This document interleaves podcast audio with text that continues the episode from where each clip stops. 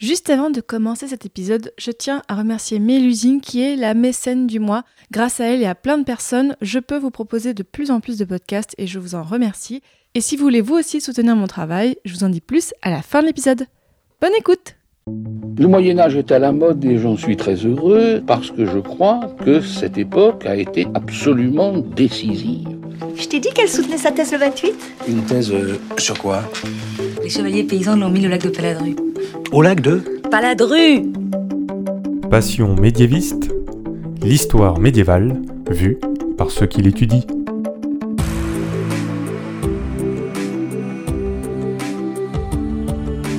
Est-ce que vous savez tout du Moyen Âge? Mais d'abord, qu'est-ce que le Moyen Âge? Vous pensez peut-être au tournoi de chevalerie, à Charlemagne et la peste noire, mais ce n'est pas que ça. En général, on dit que le Moyen Âge est une période de 1000 ans, de l'année 500 à l'année 1500, en gros. Mais vous l'entendez parfois dans ce podcast, il y a autant de définitions du Moyen Âge que de médiévistes.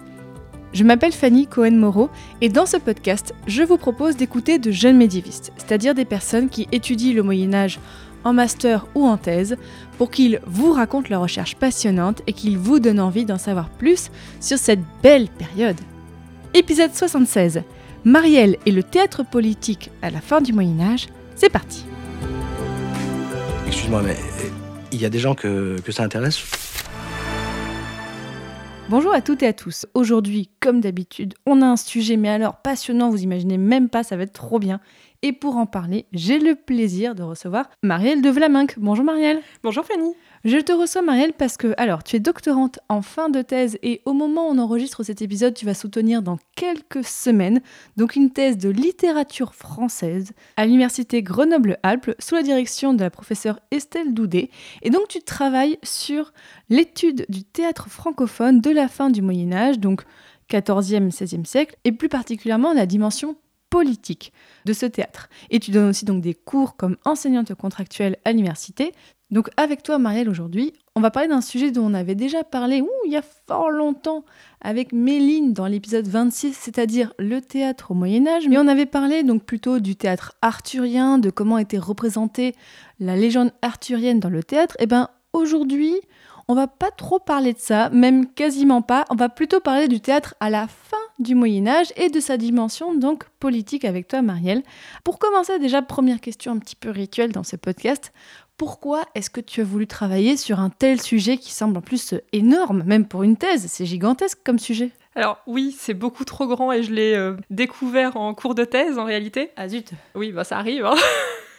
J'ai commencé à m'intéresser au théâtre de la fin du Moyen Âge suite à un cours d'Estelle Doudet qui était à l'époque enseignante à l'université de Lille. Euh, ça m'a juste complètement passionnée. Enfin, je trouvais ça absolument génial, euh, ce théâtre que je ne connaissais pas, moi qui adorais le théâtre et qui en plus euh, était toujours curieuse de découvrir des nouveaux textes. Forcément, ça m'a parlé à fond tout de suite. Et en fait, quand j'ai fait donc ma première année de master puis ma deuxième année de master sur le théâtre allégorique, je me suis rendu compte qu'un certain nombre de ces pièces avaient une dimension politique qui était assez étonnante pour du théâtre pédagogique. Enfin, dans un texte, par exemple, moral qui exalte euh, les vertus, on s'attend pas forcément à avoir euh, un moment de satire contre la cour, euh, où on se moque des puissants, où on se moque des mauvais conseillers, où on se moque du mauvais gouvernement.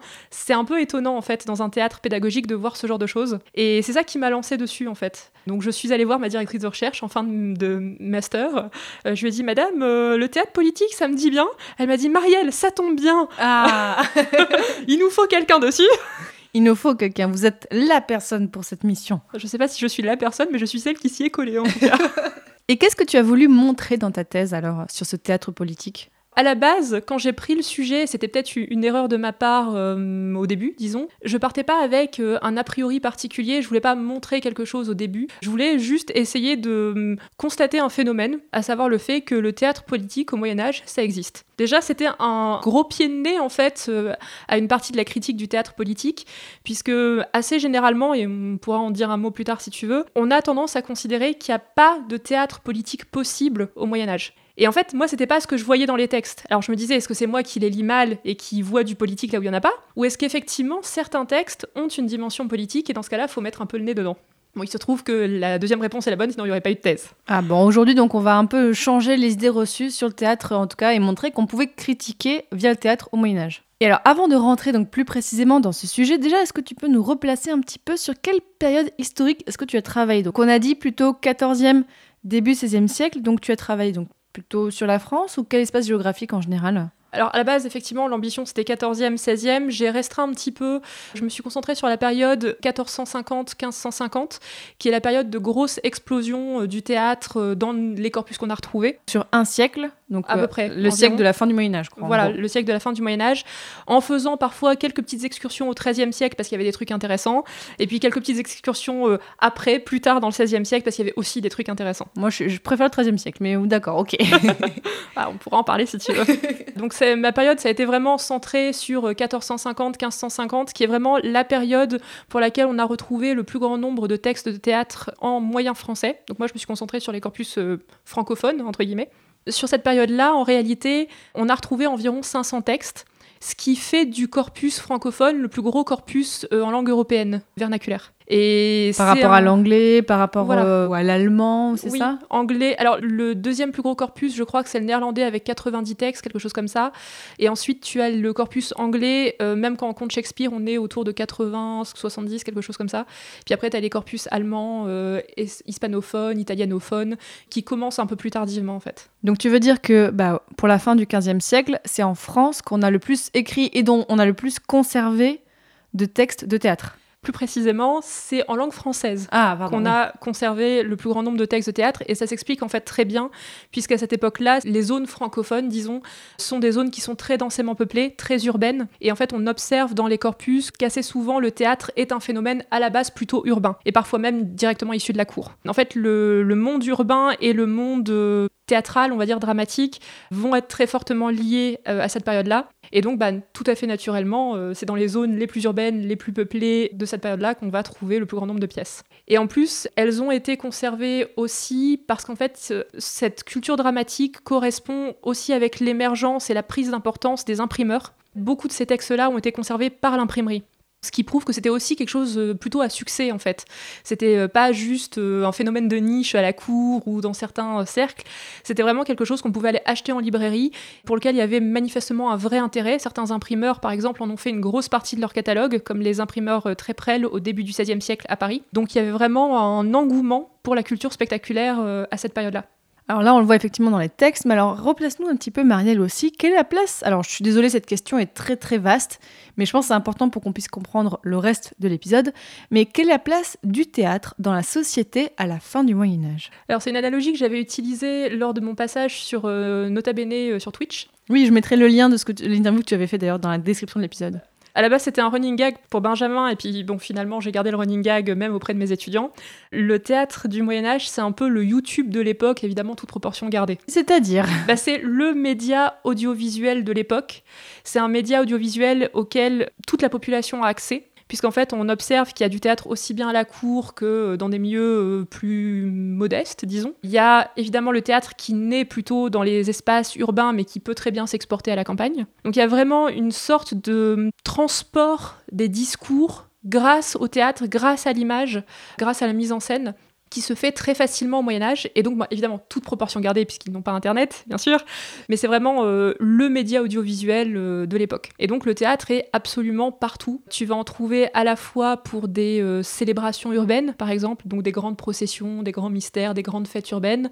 Tu vas en trouver évidemment pour les occasions princières importantes, donc les entrées royales ou les entrées princières. hein, donc c'est le moment où le grand personnage, le roi, le prince, le duc, tout ce que tu veux, arrive dans une ville pour venir y tenir sa cour, puisque les cours sont toujours itinérantes à cette époque-là.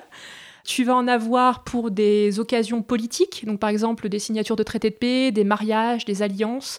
Tu vas en avoir pour soutenir l'effort de guerre aussi, donc tu peux avoir du théâtre de propagande, par exemple suite à une victoire ou suite à une défaite, ou alors pour encourager ou soutenir la décision d'une attaque. Donc tu as vraiment comme ça plein d'occasions en fait de jouer du théâtre, et puis évidemment euh, des occasions euh, tous les jours. hein. Euh, tu fais le mariage de ta fille, tu as envie de lui faire une petite pièce de théâtre, bon bah voilà, tu vois. Et c'est plus que les concerts, par exemple C'est assez difficile à évaluer pour le coup, puisqu'en fait, ce qu'on appelle théâtre aujourd'hui est très euh, coupé en fait d'autres arts de la scène comme euh, la musique, euh, les tableaux vivants, les danses. Au Moyen Âge, il y a vraiment une sorte de gros groupe en fait art de la scène, et dans le théâtre, tu peux avoir des moments de danse, tu peux avoir des moments de concert. Enfin, il y, a- vraiment une sorte d'approche un peu, comment dire, en kit du théâtre. C'est-à-dire que tu vas pouvoir changer des bouts de pièces pour correspondre mieux à une situation. Tu vas pouvoir euh, faire des insertions de bouts de pièces marrants dans des pièces beaucoup plus graves. Enfin, c'est moins posé qu'au XVIIe siècle. Alors j'ai lu ici et là, alors tu me diras si c'est vrai ou pas, mais que au, au Moyen Âge, donc le début du Moyen Âge, le théâtre était un petit peu moins présent dans la société. Est-ce que c'est vrai? Et si oui, euh, pourquoi finalement il est-ce qu'il revient un peu à la fin du Moyen Âge? C'est à la fois vrai et faux. Dans le sens où effectivement dans les corpus, on va avoir moins de textes anciens, tout simplement parce qu'on les retrouve moins, on les conserve moins facilement, il n'y a pas la facilité de les retrouver grâce à l'imprimé, donc effectivement on va avoir beaucoup moins de textes. On a un seul texte au XIIe siècle euh, en langue française, hein, qui est le jeu d'Adam, qui est une mise en scène de la Bible, hein, euh, de l'histoire d'Adam et Ève, classique. Et on va ensuite avoir une dizaine de textes au XIIIe siècle, dont 4 ou 5, j'ai toujours un doute, 5 je crois, qui sont dans le même manuscrit qu'on a retrouvé par chance à Arras. Donc si on n'avait pas retrouvé ce manuscrit, déjà la moitié du corpus sautait. Donc au XIIIe siècle et au XIIe siècle, évidemment, c'est toujours compliqué de retrouver des documents. Pour autant, on sait que le théâtre a quand même déjà une place dans la société depuis le IXe siècle en réalité, puisque les premières attestations de pièces en latin qu'on va trouver, c'est le IXe siècle. Et en fait, on peut supposer assez aisément que les pratiques spectaculaires ne se sont jamais complètement perdues. Jouer, euh, voilà, à, incarner autrui, euh, bon, a priori, c'est assez, euh, on va dire, naturel comme mode de communication pour plein d'occasions différentes. En termes de documentation, par contre, effectivement, il y a une grosse explosion à partir de 1450, même un petit peu avant en réalité. C'est très fortement lié en fait à la hum, situation politique de l'époque, c'est-à-dire qu'on vient de terminer la guerre de 100 ans, on a enfin un petit peu de répit, Euh, ça commence à se calmer sur les épisodes de peste noire. Évidemment, euh, les cours, les villes, euh, les notables, les confréries ont plus d'argent à mettre dans les spectacles.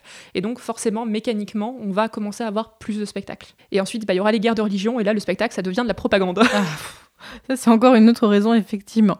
Et est-ce que au Moyen Âge, il y avait différents types de théâtre selon les différentes strates de la société, ou est-ce que, en fait, non, finalement, il y a juste différents types de théâtre, qu'importe le public? Bah, en fait, je vais encore une fois te répondre vrai et faux. Et je pense que ça va être le running gag de cette émission. Est-ce que tu vas encore me dire c'est une question de source? Euh, Parce que je dirais qu'on peut faire un jeu à boire, pour- même pour ce podcast en général. En fait, les gens qui écoutent ce podcast, si vous voulez, hop, vous buvez un shot à chaque fois qu'on dit on sait pas parce que les sources. Voilà, cadeau. Alors, il y a un peu de ça, mais en réalité, c'est plus compliqué. Mais cela dit, je maintiens le jeu à boire. puisqu'on va l'entendre quand même beaucoup pendant le podcast. Il faut voir les différents. Alors là, pour le coup, on revient vraiment donc sur la période 15e, 16e. À cette époque-là, il y a en gros six dramaturgies, c'est-à-dire six façons de mettre en scène une histoire au théâtre. Alors c'est très schématique, hein, mais c'est en gros l'idée, c'est ça. Ces six façons, certaines sont assez connues, hein, les mystères par exemple, qui sont des grandes pièces historiques, euh, qui sont en fait les spectacles à gros budget du Moyen Âge. hein. On a euh, parfois 200 personnes sur la scène, euh, on construit des estrades pour l'occasion, on joue ça une fois tous les 50 ans dans les villes parce qu'après les caisses sont à sec. ça peut être des sujets religieux ou des sujets euh, historiques tirés euh, alors soit de l'Ancien Testament, du Nouveau Testament, de la géographie ou bien des histoires latines. hein. Donc ça, ça va être vraiment les spectacles à gros budget. Pour ces spectacles-là, en fait, toutes les couches de la population sont mobilisées parce que c'est vraiment un spectacle qui est fait à la gloire de la ville qui l'a commandé. Tout le monde y joue, quoi. Tous les gens euh, sont convoqués euh, pour y jouer, pour faire des, des spectacles de figuration. Certains acteurs sont professionnels, donc toutes les troupes locales, euh, pareil, sont convoquées. Donc là, c'est vraiment quelque chose qui va toucher toutes les strates de la population. Parce qu'en fait, c'est euh, les raisons de jouer ce spectacle-là qui nécessitent que toutes les strates de la population soient touchées. Pour d'autres spectacles, ça va être plus complexe de répondre, puisqu'en fait, ça va dépendre des cas dans lesquels on a retrouvé des textes, et surtout de si on a de la documentation d'archives pour euh, retracer l'origine de ces spectacles. Parce qu'en fait, un des gros problèmes quand on étudie le théâtre médiéval, et qui est un problème récurrent chez les médiévistes et chez les antiquisants en réalité, c'est qu'on a un ensemble de textes, environ 500 pièces, et en fait on a un ensemble également de mentions dans des sources d'archives, et très souvent ces deux ensembles ne coïncident absolument pas. C'est-à-dire qu'entre le texte et en fait les représentations théâtrales, tu as du mal à faire du lien. C'est ça, c'est-à-dire qu'en fait les cas de figure les plus fréquents, ça va être on a un texte, mais il nous est arrivé par un imprimé, et donc bah, on sait absolument pas quand est-ce qu'il a été joué, parce que... Et même s'il a été joué. Vraisemblablement, on peut émettre l'hypothèse qu'il a été probablement joué, puisque le théâtre à lire, c'est pas tellement l'ambiance au Moyen Âge. Donc on n'est pas, on pas chez Musset. Le texte de théâtre est vraiment perçu comme une sorte de, de document qui entoure un événement particulier qui va être la représentation. L'accent est vraiment mis sur la représentation. C'est vraiment une pratique, le théâtre. Donc le texte, euh, c'est pas si important que ça en réalité. Enfin si, pour nous les littéraires c'est important, mais bon, c'est pas important pour euh, les personnes de l'époque, pas autant.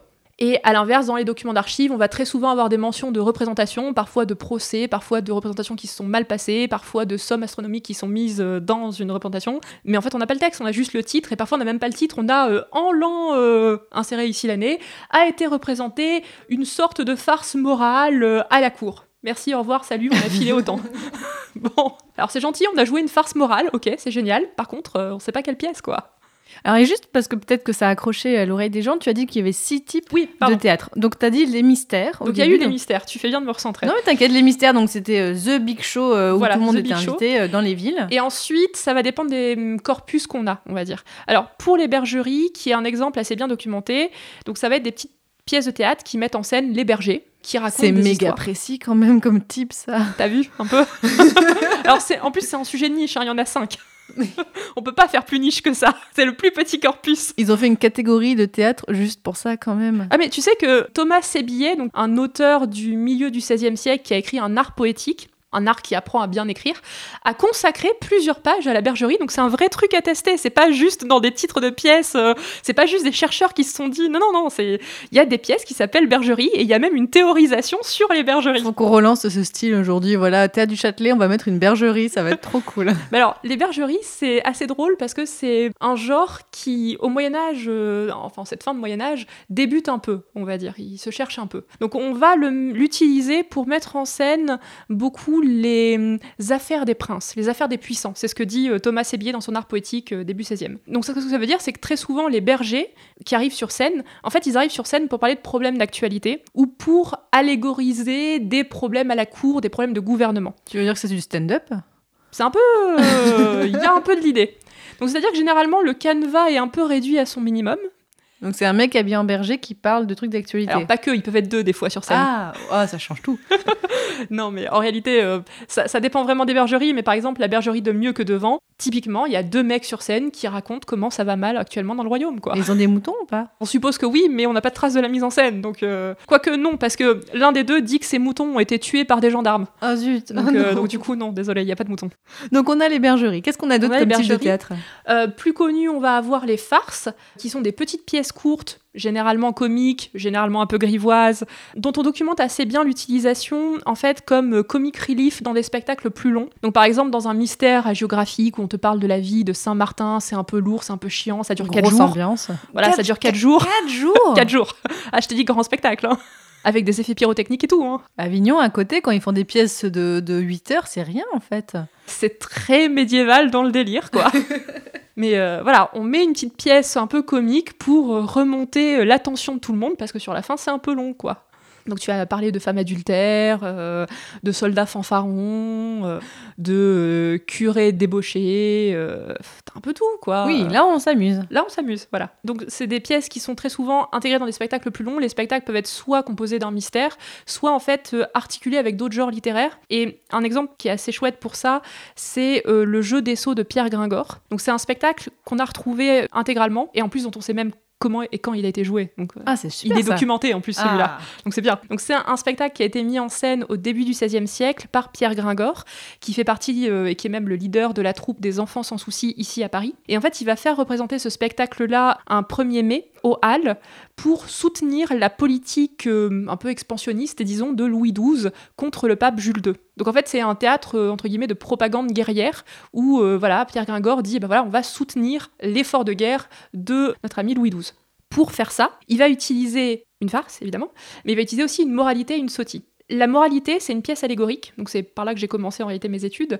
C'est une pièce qui met en scène des personnages allégoriques, qui va pas forcément avoir un canevas très élaboré, mais ce qui va être important, c'est la signification qu'on donne aux personnages et leurs interactions les uns avec les autres. Donc dans cette pièce allégorique-là, la moralité de l'homme obstiné, Pierre Gringor va mettre en scène euh, un, euh, homme qui est un peu entêté, euh, qui est un petit peu, euh, voilà, euh, comment dire, euh, un peu obstiné, voilà, qui n'écoute pas beaucoup les conseils, euh, qui est un peu, un peu chiant, quoi, on va le dire. Ensuite, tu vas avoir la sotie. La sotie, c'est un type de pièce qui met en scène des fous, et plus précisément des sots, donc des personnages qui sont un peu naïfs, qui posent les questions qui dérangent, mais on leur pardonne parce qu'ils sont sots, tu comprends, donc c'est Mm. pas de leur faute s'ils sont naïfs. Et ces personnages-là, et ben évidemment, ça va être euh, la parfaite opportunité pour parler d'actualité, de tous les sujets qui dérangent, sans être trop inquiété. En fait, on va faire un détour par la folie pour rendre acceptable dans l'espace public des propos qui seraient ou des questions qui seraient inacceptables euh, par ailleurs. Donc c'est un théâtre qui est assez souvent un peu polémique, on va dire. Donc là, ça va être euh, la sotie euh, du prince des Sceaux et de Mersotte. On a le prince des Sceaux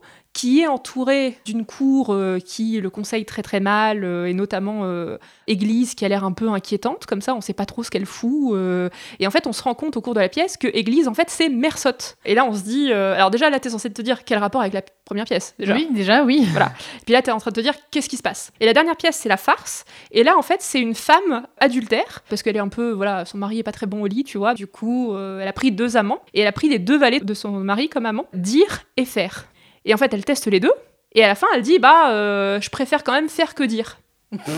Alors là, déjà, déjà, tu te dis, bon, qu'est-ce que c'est que ce, ce spectacle? Et en fait, quand tu recoupes avec le contexte historique, ce spectacle, c'est un très bon exemple justement de propagande parce que tu vas avoir dans la première pièce l'homme obstiné qui est présenté, c'est évidemment le pape, qui n'écoute les conseils de personne, qui se conduit super mal, qui a une cour complètement partie en live. Ensuite, tu vas avoir le prince qui est mal conseillé avec Église qui est un peu bizarre, mais le prince va quand même se rendre compte que Église est un peu bizarre et que donc il faut faire quelque chose. Ça, c'est dans la sotie. Et donc, c'est finalement euh, la mise en scène d'une éventuelle prise de conscience de Louis XII qu'il faut aller euh, attaquer euh, Jules II. Et puis à la fin, on dit bah regardez les gars, on vient de vous dire pendant toute la pièce qu'il fallait faire la guerre, bah maintenant allez, on y va, on l'a fait quoi. Donc là, résumons. Les grands types de théâtre au Moyen-Âge sont Les mystères, les grands spectacles, les bergeries, les spectacles pastoraux qui mettent en scène euh, le prince euh, et le pouvoir, les farces, les petits spectacles euh, un peu amusants qu'on utilise à caler dans d'autres spectacles plus grands, les moralités qui est du théâtre allégorique, les sottis qui sont du théâtre plutôt d'actualité qui mettent en scène des sauts, et le dernier type, le théâtre historique, ou le théâtre, disons, d'inspiration antique, plus précisément. Donc, c'est ce qu'on appelle les histoires romaines. C'est un petit peu dur de te dire euh, à quelle euh, strate de la population euh, elles sont destinées, puisqu'en réalité, on les a dans deux cas. Le premier cas dans lequel on a retrouvé ce type de pièce, c'est dans les processions de Lille. C'est un manuscrit qu'on a retrouvé euh, dans une bibliothèque allemande où il y a euh, une cinquantaine de pièces euh, des processions de Lille. Et dans ces pièces-là, on a retrouvé cinq histoires romaines. On sait que ces pièces-là avaient un but d'éducation civique. Donc en fait, ce qu'on va faire, c'est qu'on va prendre des épisodes tirés des historiens latins, Tite-Live ou Valère Maxime par exemple, et on va les mettre en scène pour dire regardez les gens, c'est ça d'avoir un bon comportement civique, c'est ça qu'il faut faire en société, c'est ça les valeurs sociales qu'on doit avoir.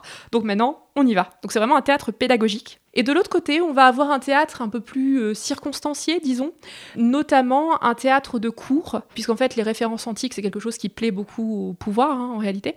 Et on va voir par exemple les épitaphes d'Hector de Georges Chastelin, donc c'est un auteur de l'extrême fin du XVe siècle, qui est auteur pour la cour de Bourgogne, des ducs de Bourgogne, dans les Pays-Bas bourguignons en l'occurrence. Il va euh, donc faire représenter cette pièce euh, des épitaphes d'Hector pour un mariage qui est aussi un- une, union politique évidemment. Et en fait, dans le cadre de ce spectacle-là, on voit le personnage d'Alexandre le Grand qui vient se recueillir sur les ruines, disons, de Troie. Et en fait, il pleure sur deux tombes, sur la tombe d'Achille et sur la tombe d'Hector. Et en fait, il va y avoir tout un ensemble de considérations sur euh, qui a été le plus grand des deux héros.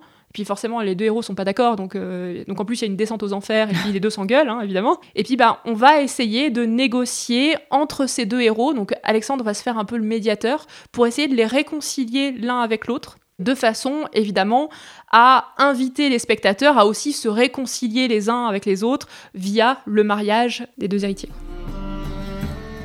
Gentes dames et beaux messieurs, honorables sujets de Novigrad la Pieuse, soyez les bienvenus. Pour vous ce soir, une comédie exquise. Son titre Sauvetage d'un Doppler ou le triomphe du sorceleur. La troupe Gérald le sorceleur dans son propre rôle. Katharina en reine, Léo Rib en humble serviteur. Et dans le rôle du prince, un habitué des planches de Novigrad, Abelard Rizza.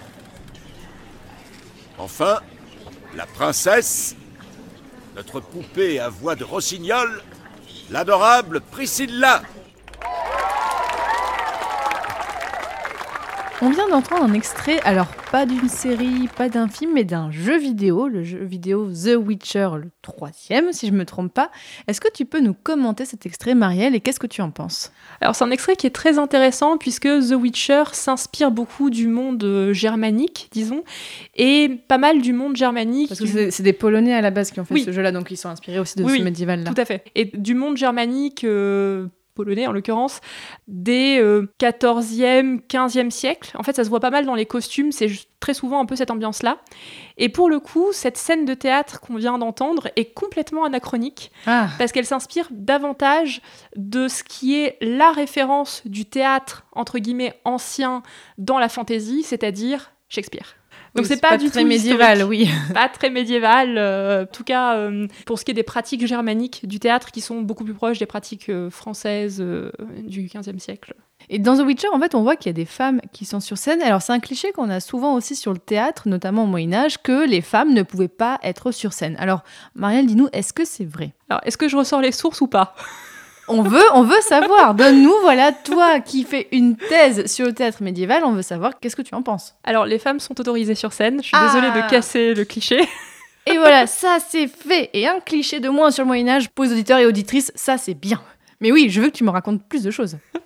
Alors, les femmes sont autorisées sur scène. Enfin, encore une fois, la, la- la vraie réponse, c'est ça dépend des occasions de jeu, ça dépend des textes, ça dépend des conditions de Oui, jeu. mais ça déjà, il y en avait. C'était pas Mais genre interdit, interdit. C'était pas du tout interdit. Par exemple, quand tu organises des grands mystères et que tu as besoin de figurants, évidemment que les femmes sont autorisées à faire de la figuration, sont autorisées à avoir des petits rôles, sont autorisées même à avoir des grands rôles. Je veux dire, il n'y a pas de raison quand on a par exemple euh, une troupe professionnelle avec des actrices, par exemple, de filer le rôle de mari à un homme, quoi. Tu vois, il n'y a pas de raison. Ou alors Marie avait une moustache, et puis voilà. Oui, non, mais je veux dire, euh, dans la, la- Oui. la pensée euh, des 14e, 15e, 16e siècle, a priori, euh, les actrices sont autorisées sur scène, même pour des rôles d'importance. Les actrices peuvent être aussi, a priori, professionnelles ou semi-professionnelles, c'est-à-dire qu'elles peuvent avoir un autre métier à côté euh, d'une activité théâtrale rémunérée. C'est toujours assez difficile à documenter pour une simple et bonne raison, c'est qu'à cette époque-là, donc euh, 15e, 16e, les contrats sont soit passés oralement, donc c'est des accords euh, oraux et il n'y a pas de traces papier ou parchemin. Soit s'il y a des traces euh, papier et parchemin, dans le code justinien qui est encore appliqué, euh, alors avec des amendements à cette époque-là, mais qui est encore appliqué, les femmes n'ont pas le droit de signer des contrats. Donc c'est les maris qui signent des contrats parfois pour leurs épouses. Et donc dans ce cas-là, eh évidemment, on va, avoir un effet de source qui va dire, bah, en fait, non, il n'y a pas de femme qui a signé un contrat, ou il n'y a pas de femme qui a le droit de bosser dans des imprimeries, ou il n'y a pas de femme qui a le droit d'être sur scène. Mais alors non, c'est pas ça. Le problème est ailleurs. Et encore un truc sur les femmes, c'est qu'il y a aussi au Moyen Âge, à cette époque-là, un théâtre dans les couvents, ce qui n'est pas forcément très bien Mais connu, non. je te jure.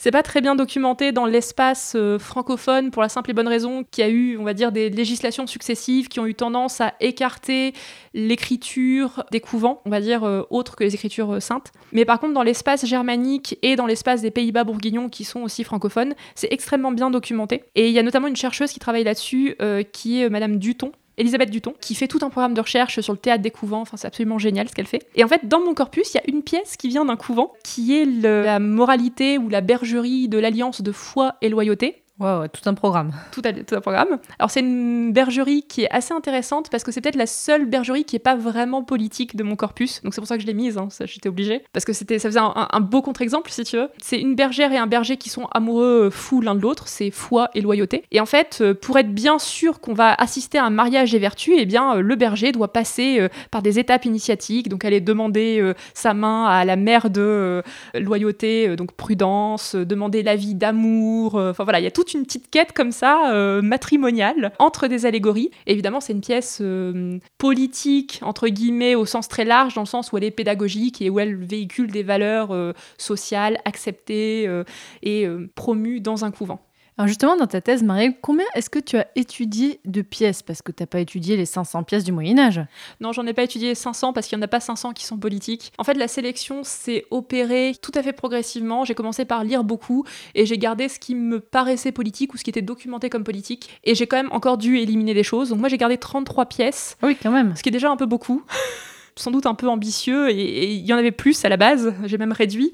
Dans ces 33 pièces, j'ai privilégié des formes plutôt courtes, donc il y a un seul mystère parce que les mystères parfois font 600, 700, 800 pages. Il fallait que ça reste euh, étudiable, disons. Donc j'ai privilégié des formes courtes qui paraissaient un peu représentatives des type de pièces qu'on peut rencontrer. Donc si par exemple j'avais plusieurs pièces qui avaient le même genre de fonction, j'en ai éliminé. Et, euh, et oui, voilà, j'arrive à 33 pièces euh, différentes, euh, en comptant les quelques-unes du 13e que j'ai citées et les quelques-unes de la fin du 16e que j'ai citées aussi. Donc, en longueur, en moyenne, elles font combien? C'est écrit comment? Alors c'est écrit en vers, hein, c'est du théâtre versifié. La longueur varie beaucoup, ça va de 200-300 vers pour celles qui sont vraiment courtes à 2000-3000 vers pour celles qui sont de longueur moyenne. Et puis pour euh, les mystères, euh, bon là, euh, on monte dans les 10 000, 100 000 vers assez à l'aise quoi. Et est-ce qu'on sait comment et par qui ont été écrites ces pièces? Alors encore une fois, effet de source, jeu à boire, le retour. Alors, certaines pièces sont bien documentées quant à leurs auteurs et aux commanditaires éventuels. Un nombre conséquent de pièces sont très probablement des ouvrages de commande. C'est le cas notamment des mystères, parce qu'en fait, le mystère, c'est une très grande pièce de très grande ampleur, donc il y a quelque chose quand même d'assez euh, héroïque au fait d'écrire un mystère, et donc les auteurs vont avoir tendance à le signer. Par contre, évidemment, toutes les pièces qui sont un peu polémiques, un peu satiriques, un peu, qui sentent un peu le soufre, là, on les signe pas, bizarrement. Là, bizarrement, les auteurs se font discrets. C'est vraiment assez variable. Certains auteurs sont bien documentés, d'autres le sont beaucoup moins. Dans mon corpus, j'ai les deux. J'ai des pièces d'auteurs assez connus à l'époque, alors qui parleront pas aujourd'hui, mais qui sont connus à l'époque. Euh, Georges Chastelin, qui est un auteur officiel de la cour de Bourgogne. On va avoir euh, Pierre Gringor, alors que vous connaissez peut-être euh, si vous avez lu Notre-Dame de Paris, puisque Victor Hugo s'inspire de Pierre Gringor pour son homme de théâtre dans les premiers chapitres. Donc, alors c'est Pierre Gringoire chez Victor Hugo. Bon, le perso historique ressemble pas beaucoup à, ce que Victor Hugo a écrit, mais, mais voilà, dont le nom ne sort pas de nulle part. On va avoir euh, Michaud Taïwan, par exemple, qui est aussi un auteur euh, assez prolifique de théâtre, qui a été aussi diplomate pour la cour de Bourgogne. Donc là, on voit le lien entre le monde politique et le monde du spectacle, par exemple. Donc on a voilà comme ça quelques auteurs qui euh, parsèment le corpus, disons, et puis l'immense majorité des pièces, évidemment, sont anonymes, surtout chez les pièces courtes. Et on l'a dit un petit peu tout à l'heure, j'aimerais bien qu'on revienne là-dessus. Il y a certaines pièces qui sont parfois inspirées du théâtre antique, et on connaît un petit peu les tragédies grecques et tout ça. Et on se dit comment en fait ce théâtre antique est repris par les gens du Moyen Âge? Alors, le théâtre antique va circuler par le monde des collèges, beaucoup, donc ça va être du théâtre médiéval, mais en latin, qui, on va écrire des pièces à la manière de Plaute, à la manière de Terence, par exemple, pour apprendre aux élèves à, apprendre, enfin, à écrire en latin, quoi, en bon latin. Donc ça, c'est quelque chose qu'on va pouvoir faire. Dans les pièces de langue française, qui sont celles que j'étudie, on va avoir en fait des inspirations de l'Antiquité, mais qui ne sont pas spécialement des inspirations de théâtre.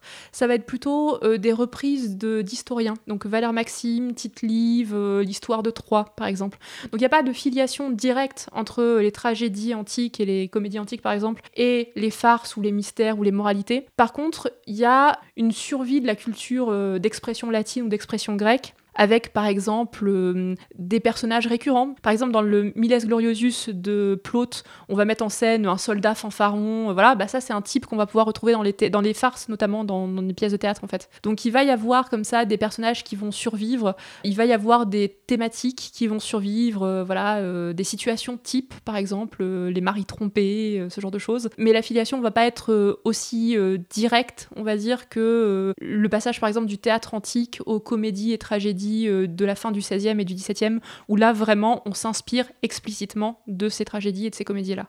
Et dans le texte, est-ce que les pièces du Moyen Âge, est-ce que c'est comme aujourd'hui, c'est divisé en actes, en scènes, ou c'est un peu plus flou? Alors c'est un peu plus flou, ça va dépendre de la longueur euh, des textes. Alors déjà le découpage en actes et en scènes, c'est vraiment un truc du 17e, donc euh, pas du tout euh, D'accord. pas du tout médiéval. Il y a quand même une idée de rythme, j'imagine. Il y a une idée de rythme, ça va beaucoup dépendre des stratégies des auteurs en fait. Par exemple, dans La moralité d'argent, qui est une pièce que j'aime beaucoup, je la cite tout le temps donc voilà, je, la recite, ça me fait plaisir, qui est une pièce de James Moliou qui a été écrite à Avignon, qui été au moins représentée à Avignon dans les années 1470. Dans cette pièce-là, en fait, on peut l'étudier assez facilement parce qu'on a le manuscrit de travail de cette pièce-là, euh, qui est euh, conservé à la bibliothèque Laurentienne euh, à Rome. Et en fait, dans ce manuscrit-là, on va voir qu'il y a plusieurs, alors ce qu'on appelle des ouvertures de jeu ou des incipits, des entrées de jeu. Donc c'est en fait euh, une sorte de prologue. Là, il y en a trois différents. Donc là, on voit qu'il y a déjà euh, cette pensée de il faut un truc pour attirer les gens, pour qu'ils viennent écouter notre pièce. Donc euh, voilà, on fait un prologue. Et puis, il va y avoir aussi des conclusions de jeu. Donc de la même façon, on sent qu'il y a l'idée de bah, voilà, il faut conclure quelque part, il faut arriver quelque part. Donc il y a des conclusions de jeu. Et puis entre deux, ce qu'on va remarquer, c'est qu'en fait, les grands moments importants de la pièce vont être marqués par une action répétitive du personnage principal qui est l'homme, c'est jouer du tambourin. Et en fait, ça va être vraiment le moment, enfin, ce tambourin va marquer tous les moments de passage, d'instabilité de l'action, en fait, de passage d'un moment important à un autre, d'une scène à une autre. Donc même s'il n'y a pas la découpe formelle scénique, on va déjà avoir l'idée de découper l'action en parties, euh, on va dire, plus appréhendables, quoi. Bonjour les petits amis, c'est moi le seigneur Bohort. Je vais vous raconter la fabuleuse histoire de la coupe enchantée. Un jour, le seigneur Lancelot partit à la recherche d'un grand dragon vert. Je suis Lancelot du lac. Je chasse les vilains dragons. Est-ce qu'il y en a un qui se cache par ici? Non. Est-ce qu'il se cache par là? Non. Attention, je sens qu'un monstre s'approche. Attention. Attention. Attention. Et Perceval. Vous faites ici, imbécile. Je chasse le grand dragon vert. Non, moi. Moi. Moi. Moi. Moi. On n'a qu'à y aller ensemble. Vous allez plutôt tâter de mon épée. On vient d'entendre un extrait de la série Camelot, alors c'est l'épisode Les Pupilles, avec une sorte de théâtre de marionnettes. Alors Marielle, est-ce qu'on avait ce genre de spectacle aussi au Moyen Âge? On avait ce genre de spectacle au Moyen Âge, et ce qui est intéressant surtout dans cette partie-là, indépendamment du médium qui a utilisé le théâtre marionnette, c'est le fait que ça représente en fait assez bien le genre de comique qu'on peut trouver dans les farces ou dans les sautis en fait. Donc un, comique qui est euh, basé sur de la parodie, sur euh, de l'allégorisation de personnages. Bon ici dans cet épisode de Camelot, en fait les masques sont assez transparents. Hein. c'est le personnage de Bohort qui est sur scène, le Mm. personnage euh, voilà de Lancelot. Mais en fait au Moyen Âge, on va avoir souvent des allégories qui vont renvoyer vers un personnage célèbre ou des bergers par exemple qui vont renvoyer vers un personnage célèbre. Par exemple dans la bergerie des bergers qui gardent l'agneau de France, on va avoir Dame Pique qui est un personnage un peu d'antagoniste. hein. c'est euh, un personnage qui essaie de s'emparer de l'agneau que les bergers essaient de protéger. Et en fait ce personnage-là représente la régente Anne de Beaujeu dont on ne veut pas euh, à la place de régente. Donc ce genre de mécanisme en fait se trouve aussi dans les pièces que j'ai pu travailler. Mais j'ai une question aussi. En fait, qu'est-ce que ces pièces que tu as étudiées disent de la société médiévale à l'époque de leur production? Vous avez trois heures. Ah non, mais... Pardon. en fait, c'est des pièces qui sont assez représentatives du mode de fonctionnement, enfin disons du mode de propagation des informations et des discours, puisqu'on va avoir un média audiovisuel, donc qui est très pratique pour illustrer des choses, à la fois euh, des choses polémiques, satiriques, euh, ou bien des choses un petit peu plus euh, en faveur du pouvoir ou d'une idéologie, disons. Donc ça va être vraiment en fait un support animé d'image. Faut vraiment le voir comme une image animée en fait qui parle en plus. Donc la codification des gestes, la codification des corps, de ce que on peut retracer, enfin de ce que peut reconstituer par le spectacle, ressemble assez au code euh, de l'image fixe, disons, donc des statues, euh, des enluminures, de ce genre de choses. Et en plus de ça, on a le mouvement, on a la parole, on a les discours.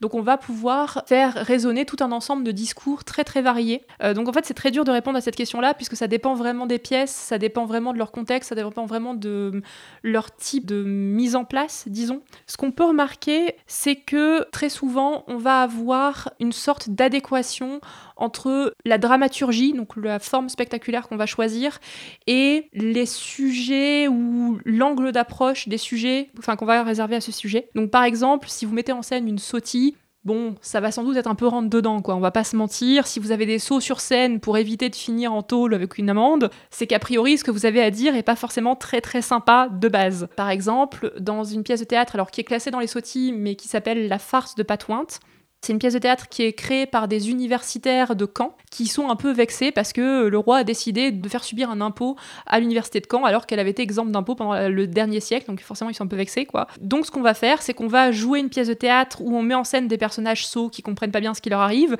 et qu'un personnage essaie de manipuler. Ce personnage, c'est Patointe, donc la patte graissée, hein, donc le corrompu. Et cette patte graissée, c'est en fait un masque très très léger. On peut parler d'insulte quoi, c'est même plus un masque pour le collecteur d'impôts qui est assis au premier rang à la représentation. Et cette pièce a marché. Ah. Puisque l'université a été exempte d'impôts.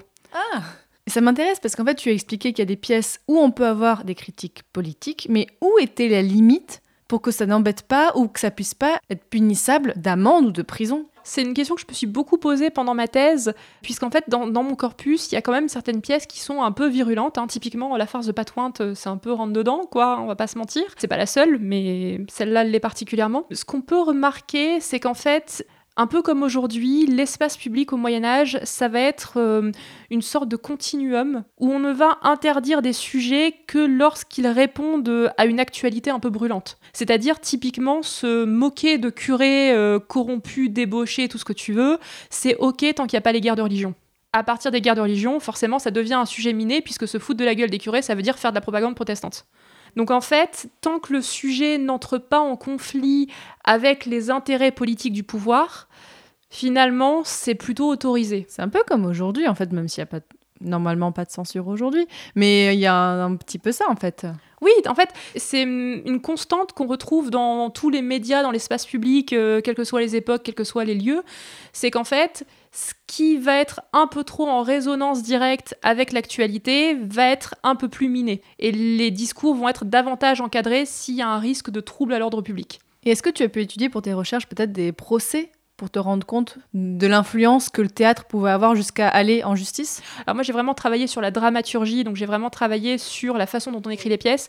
Cela dit, euh, il y a quand même des procès. Il y a euh, des euh, spectateurs ou bien des metteurs en scène ou bien des acteurs qui sont inquiétés. Par exemple, un procès qui s'est passé pas très très loin de ma maison familiale. Ah bon? Ça s'est passé à Mouveau. Alors en réalité c'est à la fin de ma période puisque en réalité c'est en 1565, pardon. Ah oui, on est quasiment plus au Moyen Âge là. Oui, on est quasiment plus au Moyen Âge. Évidemment, la réforme bat son plein. Et une pièce de théâtre est jouée. Alors c'est une pièce un peu plus, un peu plus ancienne. Donc là on est où? Dans le nord de la France À Mouveau, dans le nord de la France, région lilloise. Et on joue en fait une pièce de théâtre qui s'appelle La Vérité cachée, qui est une pièce genevoise, donc qui a bien voyagé, hein, bien de Genève, qui date de 1535 environ. Et cette pièce de théâtre, elle va mettre en scène en fait le personnage de vérité qui est enfermé dans une boîte, qui essaie d'en sortir, pendant que un ministre, donc une parodie de prêtre, fait des prêches complètement euh, farfelues euh, sur scène. Et en fait, cette pièce, évidemment, c'est de la propagande protestante, hein, euh, clairement. Je veux dire, c'est a pas à tergiverser. Donc, évidemment, elle va beaucoup choquer après coup les représentants du pouvoir catholique local. Et donc, bah, forcément, il va y avoir un procès, on va essayer de savoir euh, qui a commandité la chose, pourquoi on a autorisé le truc. Euh. Donc là, typiquement, il y a un procès parce qu'en fait, on est en période de crise religieuse et une pièce comme ça, ça peut pas passer. On l'a dit plusieurs fois, dans ta thèse, tu théorises, euh, Marielle, la notion de théâtre politique médiéval, qui n'a finalement, d'après ce que j'ai compris, avant toi, n'était pas forcément très prise au sérieux, en tout cas pas beaucoup. Est-ce que tu peux nous dire un peu plus sur cette notion? Alors c'est une notion en réalité qui est déjà un petit peu ancienne, puisqu'elle commence avec Erwin Piscator euh, dans l'entre-deux-guerres, et puis ensuite surtout euh, après la Seconde Guerre mondiale, et puis après à la suite Bertolt Brecht. Donc en gros, ces deux auteurs-là vont théoriser leur pratique à eux comme étant du théâtre politique, c'est-à-dire qu'ils vont jouer des pièces de théâtre qui par le détour d'une autre fiction, parle en réalité du traumatisme de la Seconde Guerre mondiale et de sujets politiques. Et le but, ça va être de faire entendre la voix de personnes qui normalement ne sont pas autorisées par leur statut social à venir sur scène. Puisqu'à cette époque-là, le théâtre est perçu comme un art un peu bourgeois, un peu euh, élitiste, disons. Donc le but, c'est vraiment de parler des préoccupations des ouvriers, donc un, fond marxiste euh, assez, assez évident, hein. mais c'est de parler des préoccupations des classes, on va dire, plus défavorisées, avec les codifications euh, plus ou moins renversées, bidouillées de, euh, on va dire, la bourgeoisie. Du coup, conséquence logique de cette naissance du théâtre politique en tant que notion, c'est que l'immense majorité des chercheurs aujourd'hui sur le théâtre politique vont plutôt se concentrer sur des siècles récents, en estimant que le théâtre politique, c'est en fait une invention récente. Donc là, évidemment, c'est le moment où je suis pas trop d'accord, hein, bien sûr. Et non Il y a déjà 600 ans voilà, et puis même pendant l'Antiquité, en réalité, c'est pas nouveau le phénomène de parler de politique avec un spectacle. Mais au niveau de la théorisation, c'est toujours un petit peu compliqué parce qu'en fait, il y a eu des entreprises un peu isolées. Tu as eu des auteurs, par exemple, qui ont dit non, non, en fait, au XVIIe siècle, c'est déjà politique et qui, du coup, ont travaillé, par exemple, sur Molière, sur Racine, sur euh, Corneille, euh, avec cette dimension politique. Puis après, il va y avoir d'autres chercheurs qui vont dire non, mais regardez, nous, à l'Antiquité, ça marche aussi. Et en fait, pour le Moyen-Âge, il y avait personne qui avait fait ce truc de dire euh, non, non, mais regardez, pour le Moyen-Âge, ça marche aussi. Donc il y avait évidemment des collègues chercheurs qui avaient déjà dit ah bah tiens, cette pièce-là, c'est très polémique, très satirique. Il y a eu même un recueil d'articles sur le théâtre polémique au Moyen Âge qui est vachement bien, je conseille. Mais il n'y avait pas encore d'ouvrage général dessus, donc euh, bon, j'ai mordu un peu euh, plus grand que je ne pouvais avaler, mais voilà, j'ai un peu testé. Et du coup, pour ce qui est de la notion, hein, pour répondre plus précisément à ta question, en fait, la notion, ça a été un travail définitoire qui a été un peu compliqué en réalité, puisque même encore aujourd'hui, les spécialistes du théâtre politique euh, plus récent, disons, ne sont pas forcément tous d'accord les uns avec les autres. Certains ont une approche plus structuraliste, anthropologique, d'autres vont avoir des approches un peu plus communicationnelles. Enfin, c'est un peu le merdier, quoi, pour le dire euh, crûment. Donc, fatalement, euh, moi, je me suis retrouvée un peu prise dans ces querelles de chapelle-là. Et j'ai dû aussi. Euh, tu t'es pas pris des œufs pourris dans un colloque en mode Oh là, la vilaine médiéviste, là? Alors, j'ai jamais encore parlé de théâtre politique en colloque, donc je crois que c'est ah. pour ça que j'ai évité les œufs pourris. ça va peut-être commencer bientôt. Plus sérieusement, la théorisation a été un petit peu complexe, puisqu'en fait j'ai aussi dû déconstruire un a priori qui est celui de Bertolt Brecht, d'Erwin Piscator, et puis aussi de toutes les personnes qui théorisent l'espace public à ce moment-là, comme Jürgen Habermas, qui est un auteur qui a lancé en fait la base de la théorisation de l'espace public. C'est l'idée en fait qu'il y a deux types de sociétés. Il y a des sociétés froides et des sociétés chaudes. Les sociétés froides, ce seraient les sociétés du rite, de la ritualisation, du temps perçu comme une répétition de rite. Et donc, bah, évidemment, il n'y a pas de politique, parce que bah, c'est du rite, tout est religieux. Et de l'autre côté, il y a cette idée que les sociétés chaudes, donc celles dans lesquelles on vit, par exemple, c'est des sociétés de l'actualité, où l'événement n'est pas perçu comme une répétition, mais vraiment comme une singularité qu'on peut analyser politiquement, auquel on peut réagir. Et donc là, c'est l'idée que, au contraire, on est dans des sociétés euh, politique en fait où il y a un espace public où les gens peuvent se mettre sur la gueule euh, enfin il y a Twitter quoi voilà évidemment euh, ça ça marche pas du tout pour le théâtre médiéval. Et en fait selon cette définition là il pourrait pas y avoir de théâtre médiéval politique. C'est-à-dire que la société médiévale est une société qui est très ritualisée par plein d'aspects euh, extrêmement variés mais pour autant, on a quand même une conscience de l'actualité. Et en fait, ce que je dis là pour le Moyen Âge, ça marche pour l'Antiquité et ça marche en fait pour à peu près toutes les sociétés, parce que même aujourd'hui, on va avoir des formes de ritualisation politique. Par exemple, les allocutions du président, c'est une forme de ritualisation politique. On va avoir des ritualisations religieuses qui peuvent avoir des portées politiques. Donc voilà, on va avoir euh, des formes de ritualisation et des formes de euh, commentaires d'actualité en fait qui vont se retrouver dans toutes les sociétés y compris dans la société médiévale, évidemment. Mais du coup, bah, pour la définition du théâtre politique que moi j'ai appliqué dans mon corpus, je me suis basée sur des critères de sélection. Donc c'est-à-dire est-ce que l'occasion est politique? Par exemple, une pièce qui arrive dans une entrée royale, bon, même si la pièce ne paraît pas politique dans le discours, elle va avoir quand même un retentissement particulier, elle va faire partie de spectacles plus vaste, tout à fait politique, donc ça rentre dans le théâtre politique. On va avoir des pièces qui ont des discours politiques. Alors là, il faut euh, définir exactement ce qu'on entend par politique. Donc ça soit des discours vraiment sur le gouvernement, soit des discours sur des sujets de société qui font débat euh, plus ou moins à cette époque-là.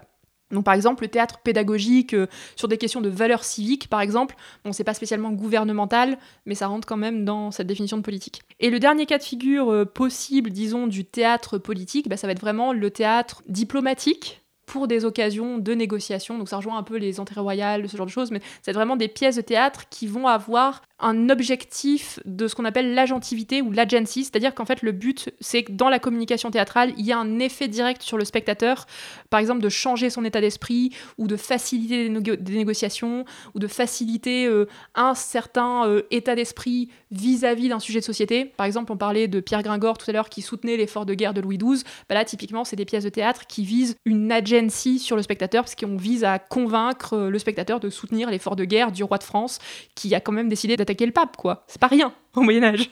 alors Marielle, à l'heure où on enregistre cet épisode, donc tu vas soutenir ta thèse dans moins d'un mois. Comment tu te sens? Bah, Écoute, ça va. Euh, je suis un petit peu stressée parce que bah, forcément je n'ai jamais soutenu de thèse avant. Hein, ah bon C'est la première.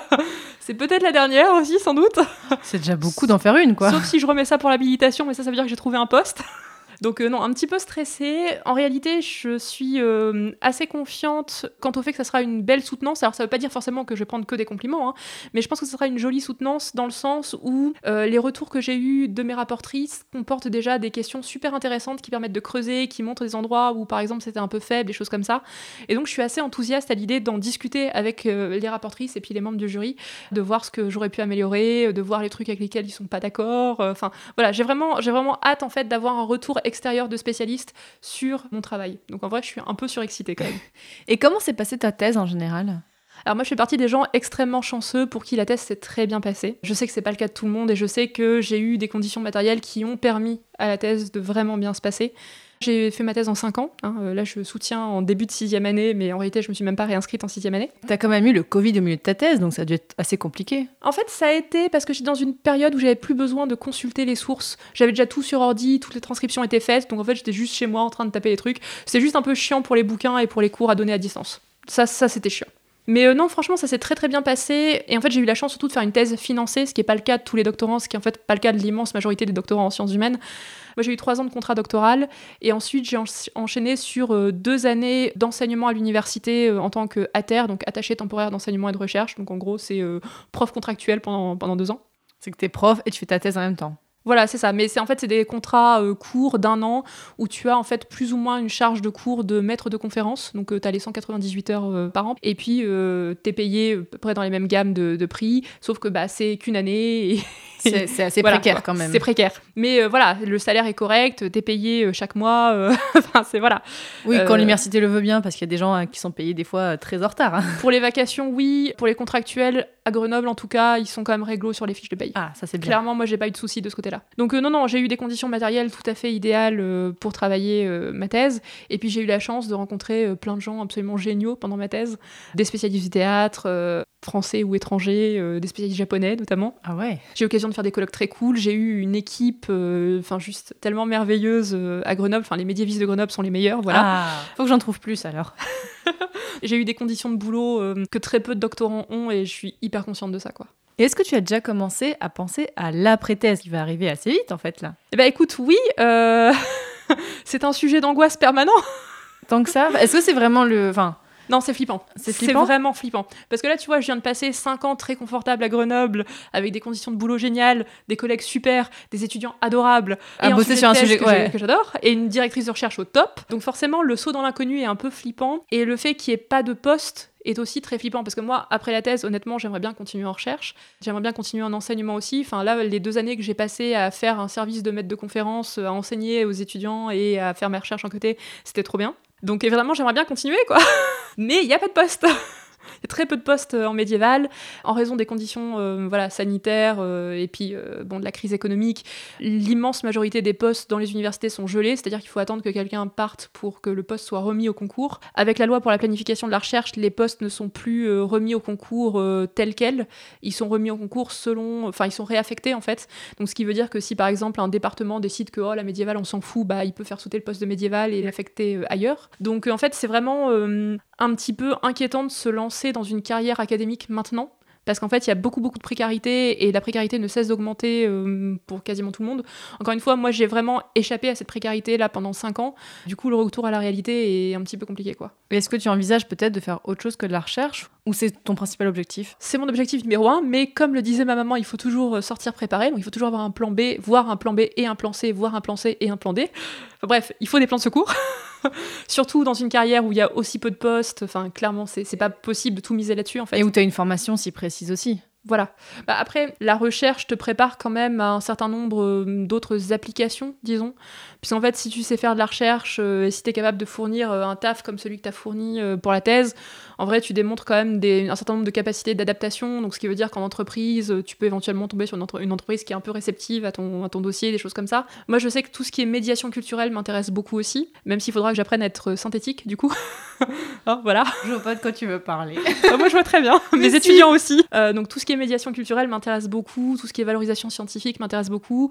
Là, depuis un an et demi, euh, voilà, par ton billet et puis par méta de choc, je me suis aussi essayé un peu au podcast et j'avoue, ah, ça se tente quoi. C'est, Viens, viens dans le monde du podcast, on est bien, bien, ah, bien. Écoute, euh, voilà, donc il y a des possibilités, il y a des ouvertures, disons. Mais c'est vrai que euh, l'avenir est plus brumeux qu'un barbecue un jour de brouillard. C'est- si joliment dit. Alors j'ai une dernière question et j'espère que ce soit aussi joli que ce que tu viens de dire. Pour finir, Marielle, est-ce que tu aurais peut-être un conseil de sujet pour quelqu'un qui voudrait aussi étudier le théâtre au Moyen Âge Peut-être une idée de sujet qui mériterait d'être plus étudié, un peu comme un passage de relais que tu ferais à un futur étudiant? Moi, je pense qu'il y, a- vraiment des choses à continuer à la fois sur le théâtre politique et sur le théâtre en général. Typiquement, certaines formes sont pas encore tant étudiées que ça. Les bergeries et les histoires romaines, par exemple. Moi, j'ai posé des pierres euh, avec ma thèse, en fait, à l'édifice, parce que c'était des genres qui étaient genre pas du tout étudiés, quoi, quasiment pas étudiés. Sur euh, les bergeries, j'avais, euh, je crois, hum, trois articles, enfin un chapitre de bouquin et deux articles. Euh, sur les histoires romaines, il y avait deux articles, donc euh, trois fois rien. Donc ça, c'est des pièces de théâtre qui sont pas encore très bien connues, pas encore très travaillées, donc ça peut valoir le coup de se lancer. Il y a une partie du corpus qui est pas encore totalement éditée non plus, donc en fait, on peut encore trouver des pièces inédites. Dans le sens où elles n'ont pas été retranscrites, elles n'ont Voilà. pas été bien publiées, donc c'est C'est ça. compliqué de les, de les trouver aussi. C'est ça. Moi, j'ai eu de la chance parce que pour mon corpus, je n'ai eu que hum, quatre pièces qui ont été vraiment problématiques. Enfin, en réalité, six pièces, mais il y en a deux qui étaient euh, mon sujet de mémoire, donc voilà. Euh, quatre pièces qui étaient un peu problématiques et je les ai transcrites, foutues en annexe, et voilà. Mais typiquement, il y a encore des pièces comme ça qui pourraient nécessiter des éditions modernes. Et puis, euh, il y a tout un travail à faire euh, sur, par exemple, la communication théâtrale. J'ai un petit peu essayé de lancer des pistes sur des possibilités de réception, disons, des possibilités d'effet. Donc moi, je travaille un peu sur la rhétorique, sur la façon dont les discours peuvent jouer ou pas sur les émotions et donc avoir ou non une agency sur le spectateur. Mais typiquement, ça, c'est un sujet qui est encore un peu vierge, quoi. Étudier d'un point de vue lexical s'il y a des champs lexicaux ou des mots de vocabulaire ou des expressions particulières au théâtre, genre une sorte de langue du théâtre, ça pourrait valoir le coup aussi d'y jeter un œil. Enfin, il y a vraiment encore beaucoup de choses à faire et c'est un champ de recherche qui est très actif en réalité. Donc pour moi, ça a été des fois un peu dur d'y trouver ma place parce que en fait, je suis cernée de chercheuses qui publient euh, quatre articles par an. Donc euh, voilà, chercheurs et de chercheuses qui publient quatre articles par an. Forcément, c'est un sujet, c'est un champ de recherche qui est très très actif, mais du coup, c'est très enthousiasmant parce que beaucoup de choses sont encore à construire, soit sur le théâtre politique, soit sur la communication politique, sur euh, les éditions de pièces. Et puis en fait, il y, a tellement de textes différents que juste tu as un boulevard en fait euh, de sujets, de personnages types, de, enfin voilà, il y a vraiment plein de choses à étudier quoi.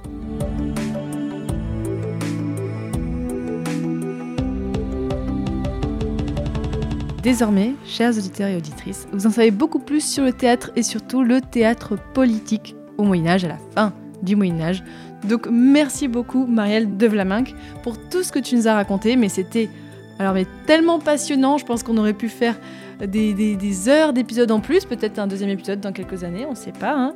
Mais vraiment merci beaucoup, bon courage pour ta soutenance et pour la suite, j'espère que ça se passera bien. Merci beaucoup. Auditeurs, auditrices, vous le savez, comme d'habitude, il y aura un article qui accompagne cet épisode pour en savoir plus. On vous mettra les conseils de lecture de Marielle pour en savoir plus. Et tant que vous êtes sur le site, profitez-en pour aller voir tous les autres épisodes de Passion médiéviste. Voilà, je vous l'ai dit, on avait fait l'épisode 26 avec Méline sur le théâtre arthurien. On a fait d'autres épisodes qui sont un peu en écho avec aujourd'hui. Je vous mettrai tout ça sur l'article de l'épisode. Allez voir tout ça et profitez-en aussi pour aller voir les autres podcasts que je produis. On a Passion moderniste sur l'histoire moderne et Passion antiquité bah, sur l'antiquité, mais avec un S à antiquité. Et comme je vous le disais au début de l'épisode, vous savez, au tout tout tout début, juste avant le générique, vous pouvez, si vous voulez, soutenir mon travail. Alors déjà, vous pouvez soutenir mon travail en partageant les épisodes autour de vous, que ce soit euh, sur les réseaux sociaux ou alors à vos amis. Vraiment, euh, n'hésitez pas à parler du podcast, à faire écouter dans la voiture euh, quand vous allez en vacances, ou alors, voilà, je compte sur vous pour parler de passion médiéviste à tout le monde. Et si vous en avez la possibilité et les moyens financiers, sachez que vous pouvez soutenir mon travail à partir de quelques euros par mois. Dites-vous que si chaque personne qui m'écoutait donnait un euro par mois, je pourrais, mais alors, vivre de mon podcast largement. Je pourrais faire plein, plein, plein, plein, plein de choses. Donc voilà, dites-vous que pour vous, c'est une petite somme et que moi, ça peut m'aider. D'ailleurs, ce mois-ci, je tiens à remercier les nouvelles personnes qui ont contribué. Je tiens à remercier Franck, Bernard, Isabelle, Adrien, Nicolas et Arnaud. Si vous aussi vous voulez me soutenir, je vous explique comment faire sur passionmédiéviste.fr slash soutenir. Voilà, il y a plusieurs façons, il y a plusieurs paliers à partir de quelques euros par mois. Ou alors si vous voulez me donner une somme comme ça, c'est un peu comme si vous achetiez un magazine, c'est un peu comme du mécénat. Voilà, le podcast restera toujours gratuit, mais grâce au soutien des auditeurs auditrices, je peux maintenant travailler à mi-temps sur les podcasts En plus de quelques collaborations que je fais parfois avec des institutions culturelles, il y en a une qui arrive d'ailleurs dans très peu de temps, vous allez voir. Et encore merci énormément à toutes les personnes qui me soutiennent. Oui, je dis beaucoup merci, mais bon, bah, je vais jamais assez dire merci parce que c'est grâce à vous que je peux vivre de ma passion. Et dans le prochain épisode de Passion médiéviste, nous parlerons de Lost au Moyen Âge, mais pas la série. Salut